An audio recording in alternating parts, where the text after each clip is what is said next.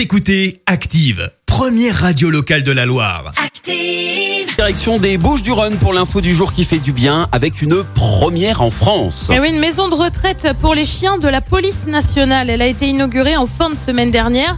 L'objectif, c'est d'accompagner des chiens âgés qui ont servi la nation et leur éviter l'euthanasie. En service depuis mai, le refuge est composé de 5 box, dont un box qui est médicalisé pour l'heure.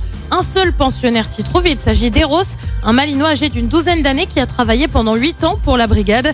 Le lieu a été financé grâce à un appel aux dons lancé il y a deux ans. 40 000 euros avaient alors été récoltés. Merci. Vous avez écouté Active Radio, la première radio locale de la Loire. Active.